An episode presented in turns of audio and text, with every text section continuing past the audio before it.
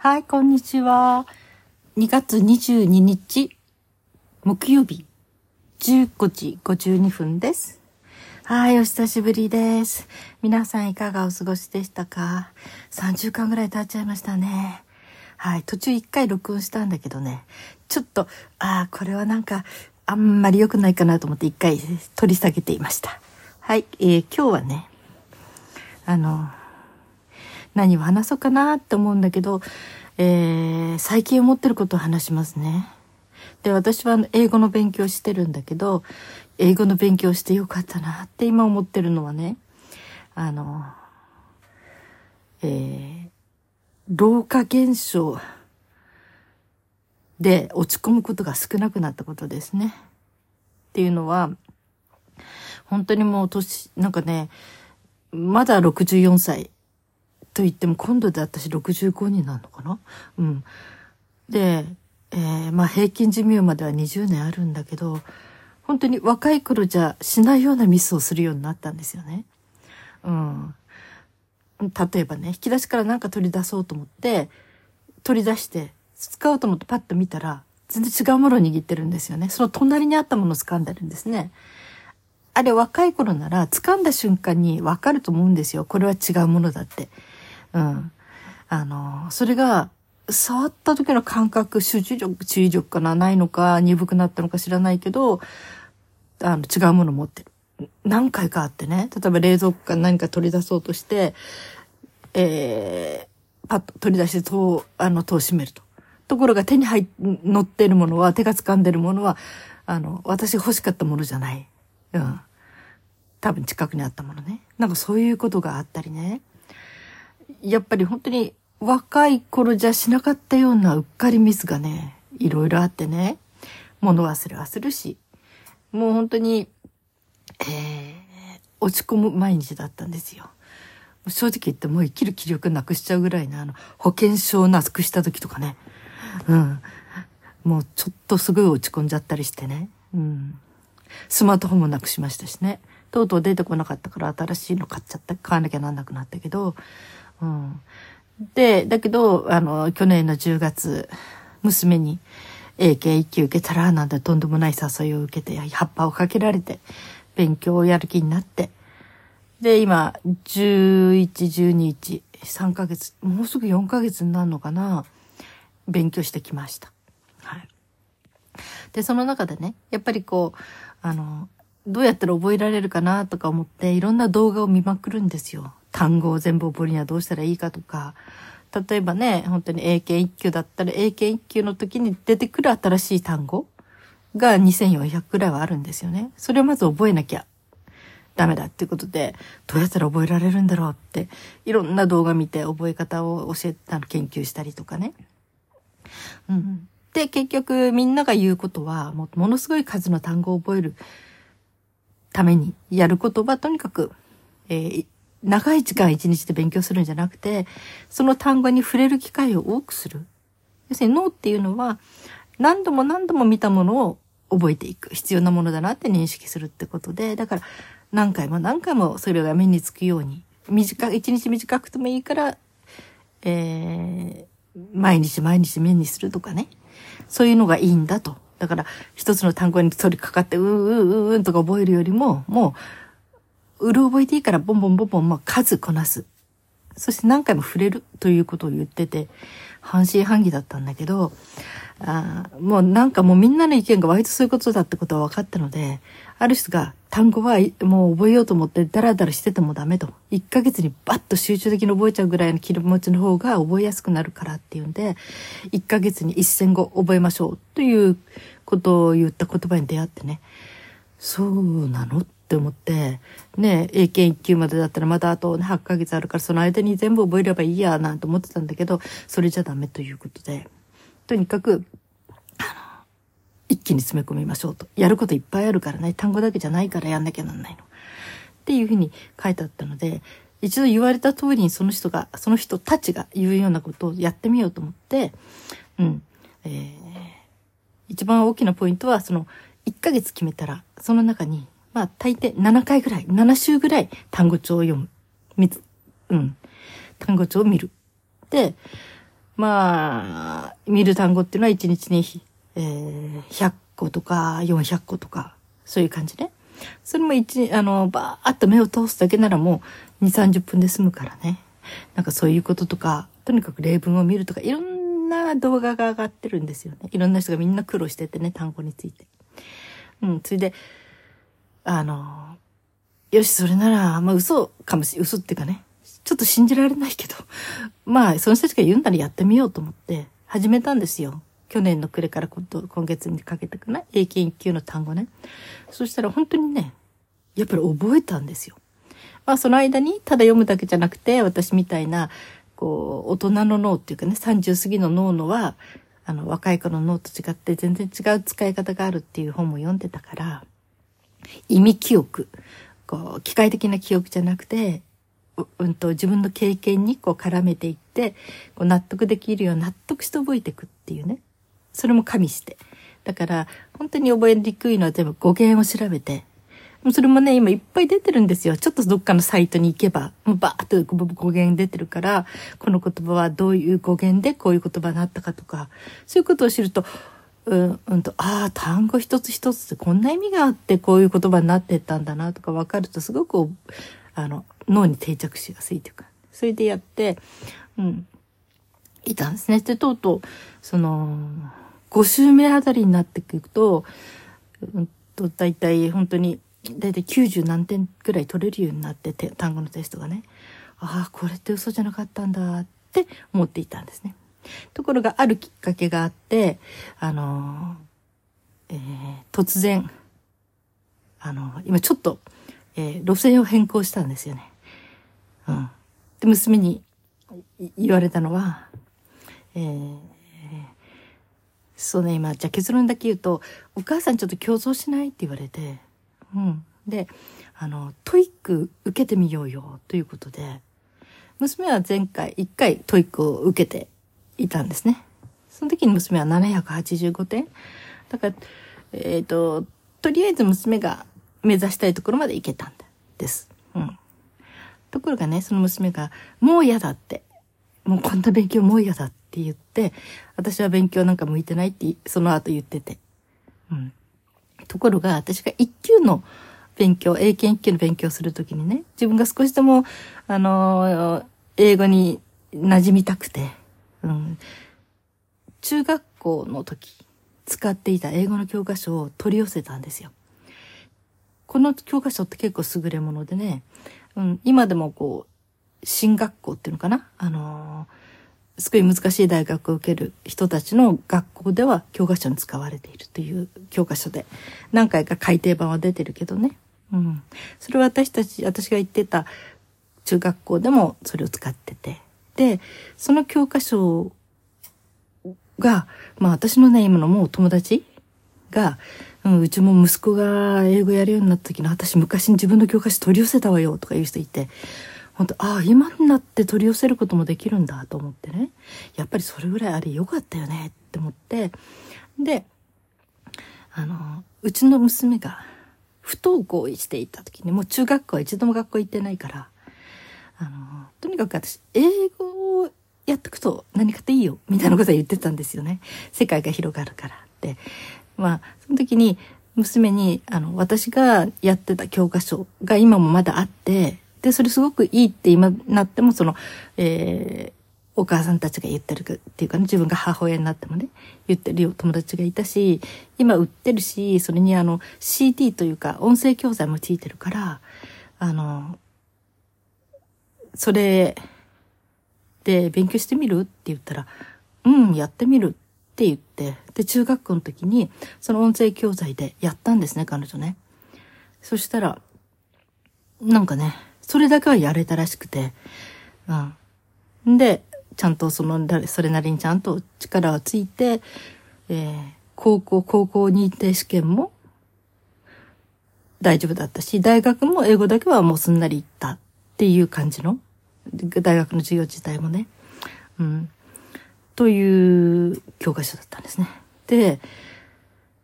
で、その教科書を私も、あの、また自分のために取り寄せてみたんですよ、いくつか。そして結局ね、うんと、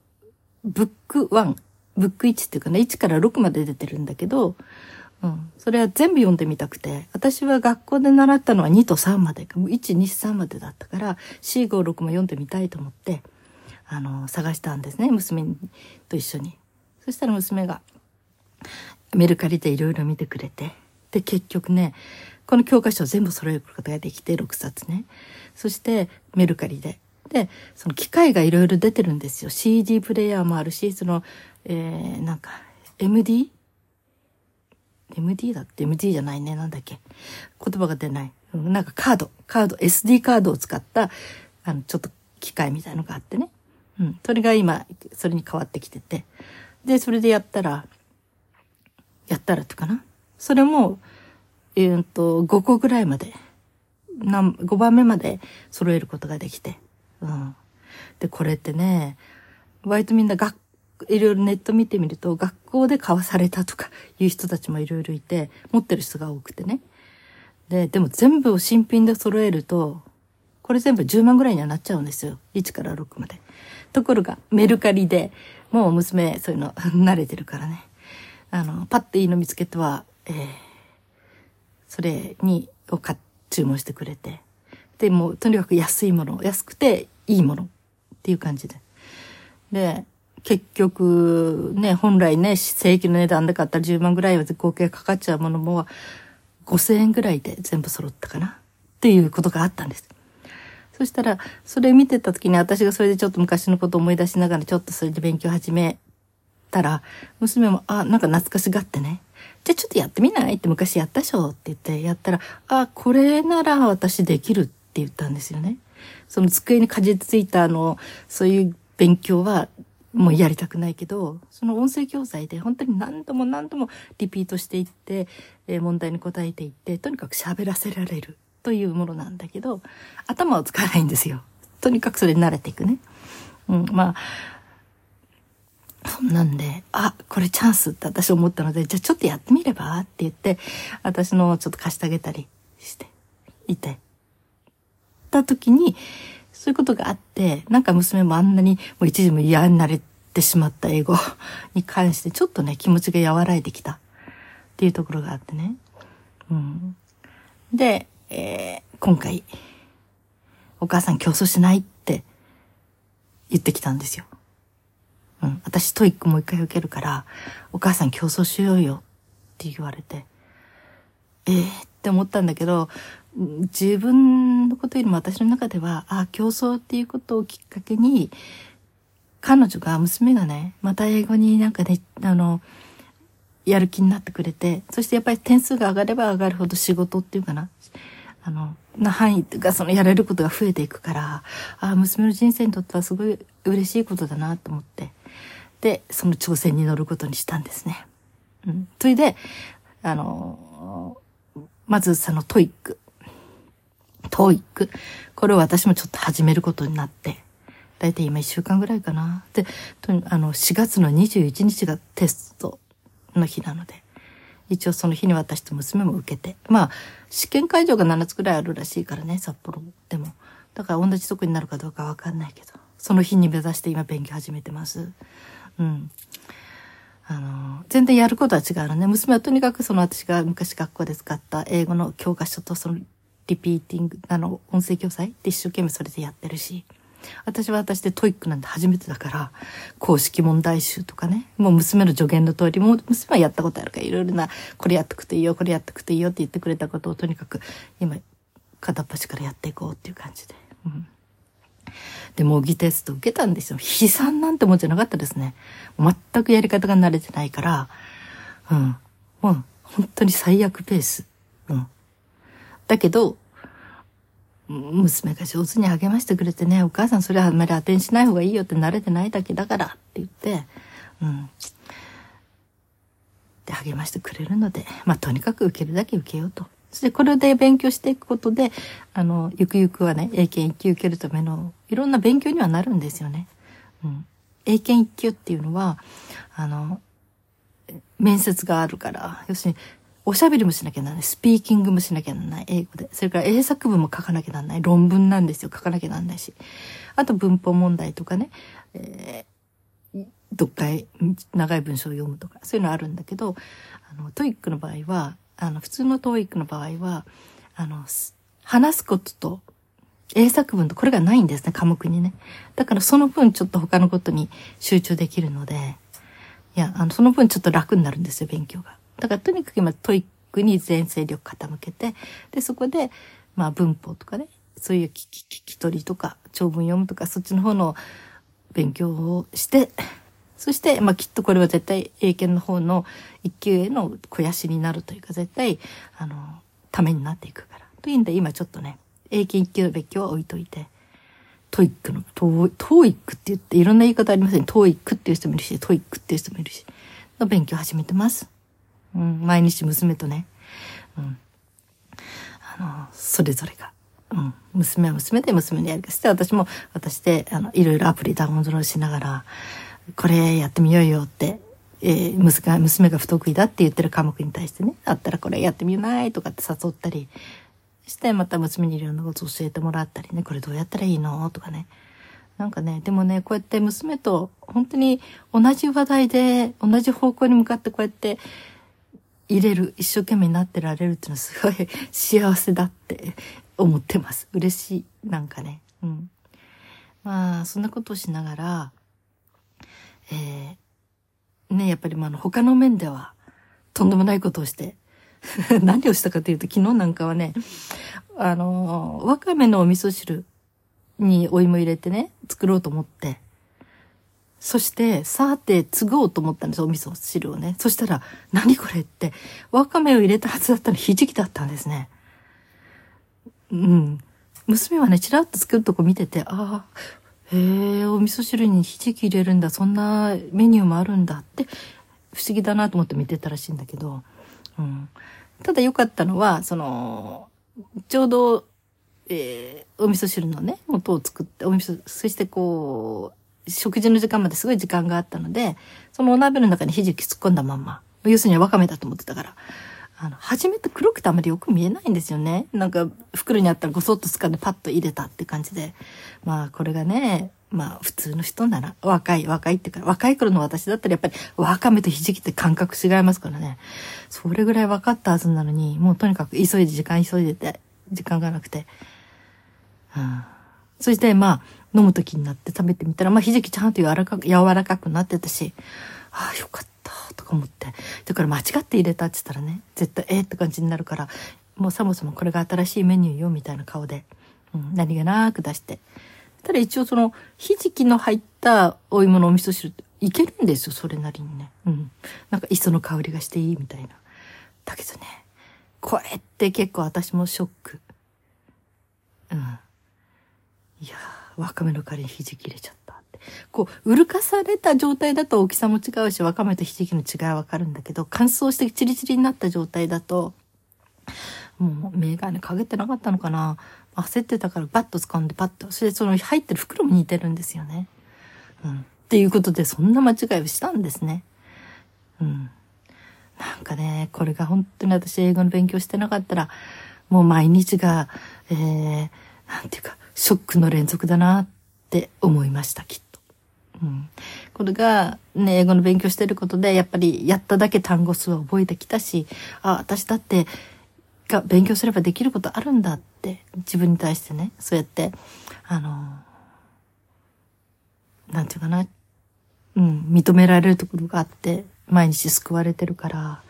だからなんかみんなに伝えたいなと思ったのはで特にあの年齢を重ねてきて物忘れしやすくなったとかねいろんなそういうことがもしある人がいたらまたはあの他の面でどっかうまくいかないものがある若い人がいたら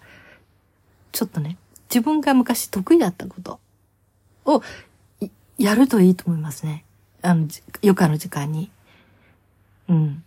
そうするとなんか、あ、自分だってまんざらじゃないって昔やったこと、これなら自分ここまでできるじゃないっていうことが出てきて、なんかほっとする？自分でもまだやれることがあるんだっていうか、自分はこっちでこんだけやれたんだなって、ならこっちだっていけるよねみたいな、自分に対してこう、自分でこう、うん、自信がつくっていうか励ませるこれってすごい大事なことだなって今思ってます。だから、英語の勉強を始めなかった頃の自分。